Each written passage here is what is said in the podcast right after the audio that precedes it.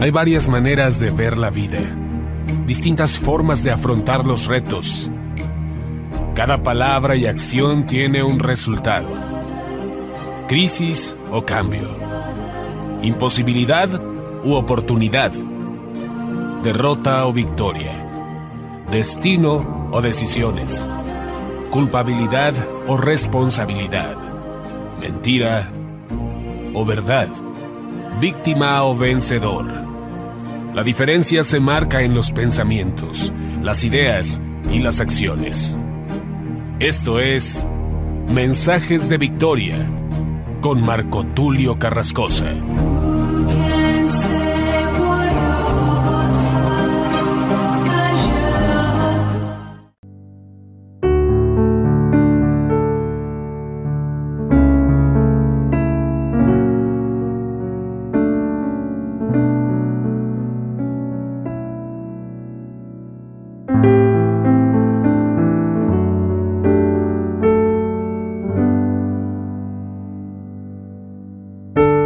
Bendiciones a todos, amados hermanos y amigos. Qué gusto saludarles nuevamente a través de la radio, a través de internet.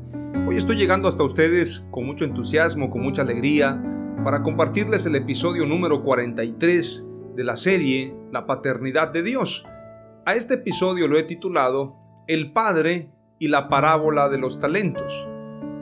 Siempre cuando hablamos de la parábola de los talentos, pensamos en esta responsabilidad de recibir dones, de recibir encomiendas y, por qué no decirlo, de recibir precisamente dinero. Sin embargo, aunque muchos hoy en día han hecho énfasis utilizando esta parábola para hablar acerca de dinero, lamentablemente muchos tergiversan las escrituras y utilizan textos fuera de contexto para usarlos como pretexto tenemos que entender lo que es una parábola. Y obviamente cuando se habla de una parábola, estamos hablando de algo que no es literal. Sin embargo, la explicación nos va a llevar a un sentido, a un propósito por el cual Jesús utilizó esta parábola. Es importante señalar precisamente que aquellos que hacen énfasis en el dinero cuando hablan de la parábola de los talentos, nos están mostrando lo que hay en su corazón. Porque si en tu corazón hay el deseo por las riquezas, pues obviamente ahí está tu tesoro. Pero si cuando se te habla de la parábola de los talentos, tú te imaginas el reino de Dios, tú te imaginas las bendiciones, los dones y todo lo que Dios nos ha dado a través de su salvación, a través de su Santo Espíritu, en este sentido, tu enfoque no está en el dinero, sino en las cosas espirituales aquellas que no se pueden comprar con dinero. Entonces, cuando leamos y estudiemos la parábola de los talentos, quitémonos de la cabeza la idea de pensar que está hablando de economía. En este sentido, entendamos que cuando Jesús habla de la parábola de los talentos, solamente está haciendo una narración breve, una narración donde explica brevemente, utilizando símbolos, una enseñanza especial para el momento. Es decir, en una narración breve, utiliza símbolos el Señor para explicarnos cosas muy profundas que se están viviendo en el ámbito espiritual como en el ámbito social o en el ámbito personal. Las parábolas no solamente eran para aquel tiempo, sino también para este tiempo. Entonces la parábola de los talentos no necesariamente tiene que ver con dinero. Solamente es un símbolo hablar de talentos. Pero la realidad es que la parábola de los talentos nos habla de cosas todavía más especiales, más poderosas, pero también de mayor responsabilidad. Veamos lo que dice la escritura en Mateo capítulo 25, versículo 14 al versículo 30. Dice la escritura en el nombre poderoso de Jesús. Porque el reino de los cielos es como un hombre que yéndose lejos, llamó a sus siervos y les entregó sus bienes. Dicho sea de paso, cuando Jesús da a conocer esta parábola, ya había compartido otras parábolas acerca de los tesoros, acerca también de lo que verdaderamente vale. No solamente utilizó parábolas, sino también sermones para demostrarle a su pueblo la importancia de poner la mirada en las cosas de arriba. En la Reina Valera, el nombre de este mensaje en Mateo 25 es la parábola de los talentos, pero hay otra versión que la llama la parábola del siervo negligente. Y es ahí donde quiero enfocarme y dirigir este mensaje a aquellos que lamentablemente están siendo negligentes con su responsabilidad y su llamado ante Dios. Como leía el versículo 14, este hombre se fue muy lejos, llamó a sus siervos y les entregó sus bienes. Es decir, a cada siervo le entregó un bien, le entregó un talento, le entregó un recurso. Versículo 15. A uno dio cinco talentos, y a otro dos, y a otro uno, a cada uno conforme a su capacidad, y luego se fue lejos. Qué interesante que al que podía llevar cinco, le entregó cinco. Al que tenía la capacidad de llevar dos, le entregó dos y al que solamente tenía la capacidad de llevar uno, le entregó uno. Esto es muy interesante y muy relevante porque Dios nunca te dará una responsabilidad que tú no puedas llevar.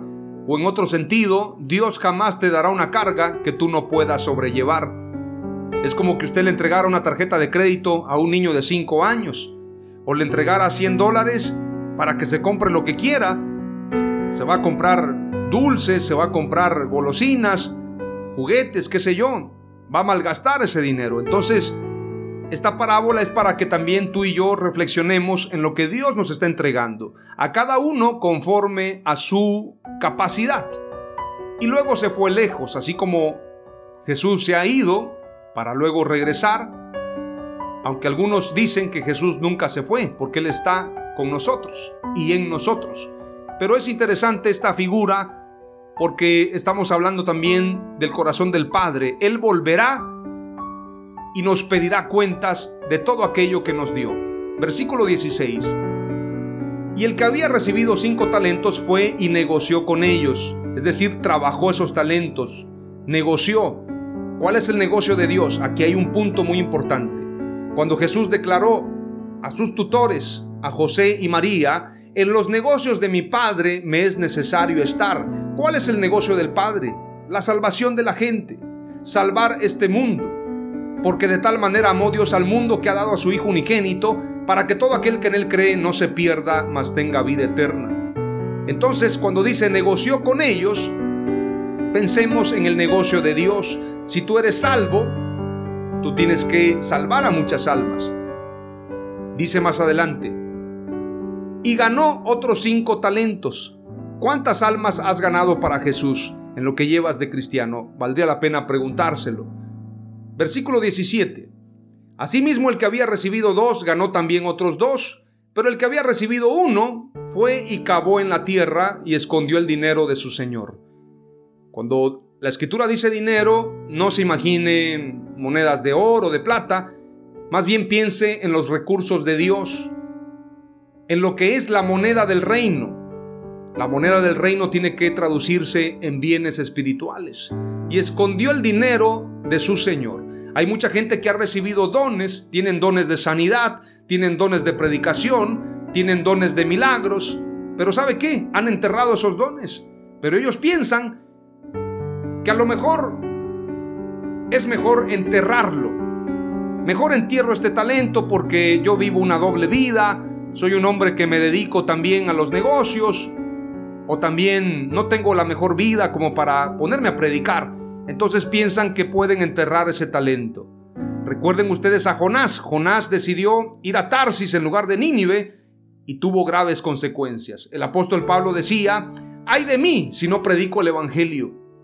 Si tú tienes un llamado, no puedes enterrar ese talento porque Dios te pedirá cuentas y ahora te voy a mostrar más adelante las consecuencias de aquel que enterró ese talento.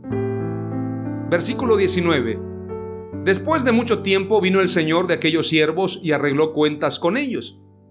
Y llegando el que había recibido cinco talentos, trajo otros cinco talentos, diciendo, Señor, cinco talentos me entregaste, aquí tienes, he ganado otros cinco talentos sobre ellos. Y su Señor le dijo, Bien, buen siervo y fiel, sobre poco has sido fiel, sobre mucho te pondré, entra en el gozo de tu Señor. Llegando también el que había recibido dos talentos, dijo, Señor, dos talentos me entregaste, aquí tienes, he ganado otros dos talentos sobre ellos. Su señor le dijo, bien, buen siervo y fiel, sobre poco has sido fiel, sobre mucho te pondré, entra en el gozo de tu señor. Pero llegando también el que había recibido un talento, dijo, Señor, te conocía que eres hombre duro, que ciegas donde no sembraste y recoges donde no esparciste, por lo cual tuve miedo, y fui y escondí tu talento en la tierra, aquí tienes lo que es tuyo. ¿Cuántos han dicho, yo no soy digno de predicar, yo no tengo el tiempo, yo no soy el más adecuado? Bueno, en la Biblia hay muchos casos, inclusive Moisés dice, yo soy tardo para hablar, no tengo la capacidad. ¿Por qué no mejor escoges a Aarón? Pero cuando Dios dice, te voy a usar a ti, no podrás renunciar. Así que si Dios a través de esta prédica te está hablando, es tiempo que reconozcas que has recibido un talento y no puedes rechazarlo. Irrevocables son los dones y el llamamiento de Dios. Y con esto no quiere decir que Dios te lo vaya a quitar. Dios no te lo quita, pero tampoco tú puedes revocar el llamado de Dios. Tú no puedes decirle yo no voy a ir, porque si Dios te dice, tú irás. Y si Dios te está llamando, este es el tiempo que reacciones. Versículo 26. Respondiendo su señor, le dijo, siervo malo y negligente. Sabías que ciego donde no sembré y que recojo donde no esparcí. Por tanto, debías haber dado mi dinero a los banqueros y al venir yo hubiera recibido lo que es mío con los intereses. Quitadle pues el talento y dadlo al que tiene diez talentos, porque al que tiene le será dado y tendrá más, y al que no tiene, aún lo que tiene le será quitado y al siervo inútil echadle en las tinieblas de afuera, allí será el lloro y el crujir de dientes. Qué interesante que el Señor le dice, siervo malo y negligente. El no hacer el bien pudiéndolo hacer es pecado. Si tú no predicas el Evangelio, si tú no das fruto, recibirás maldición. Recuerden la higuera que no daba fruto. Y también recuerden la parábola donde Jesús dice en esta parábola precisamente, cortad este árbol que no da fruto. Y alguien intercede y dice, le demos un año más para que dé fruto. Sabes, hace mucho tiempo que yo me tomé muy en serio el predicar el Evangelio y entendí que si yo no lo hacía, Dios me llamaría a cuentas. Hay gente que piensa, es mejor ser un calientabancas, es mejor dar mi diezmo y mi ofrenda, la predicación es para otros.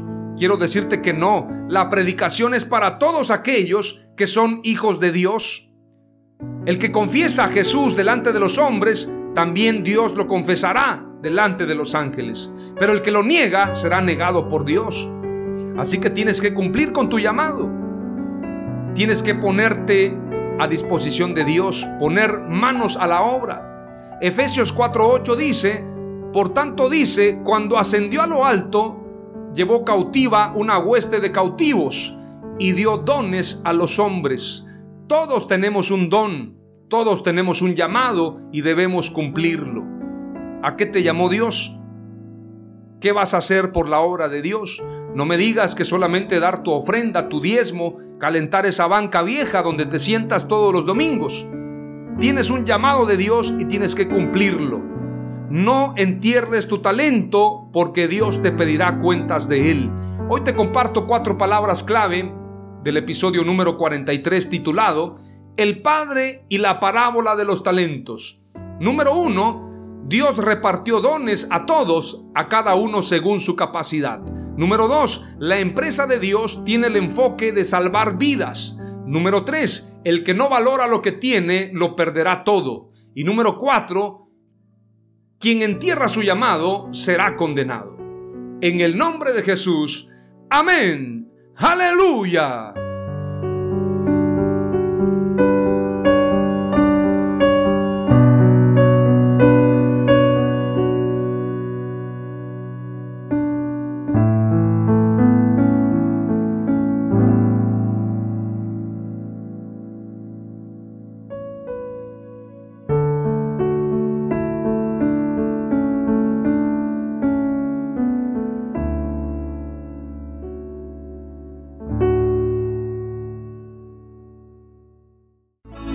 Esto fue Mensajes de Victoria con Marco Tulio Carrascosa. Gracias por escucharnos y seguirnos en nuestras redes sociales. Si deseas invitarnos a tu ciudad, escríbenos por inbox o al WhatsApp 961 66 882 99 961 66 882 99.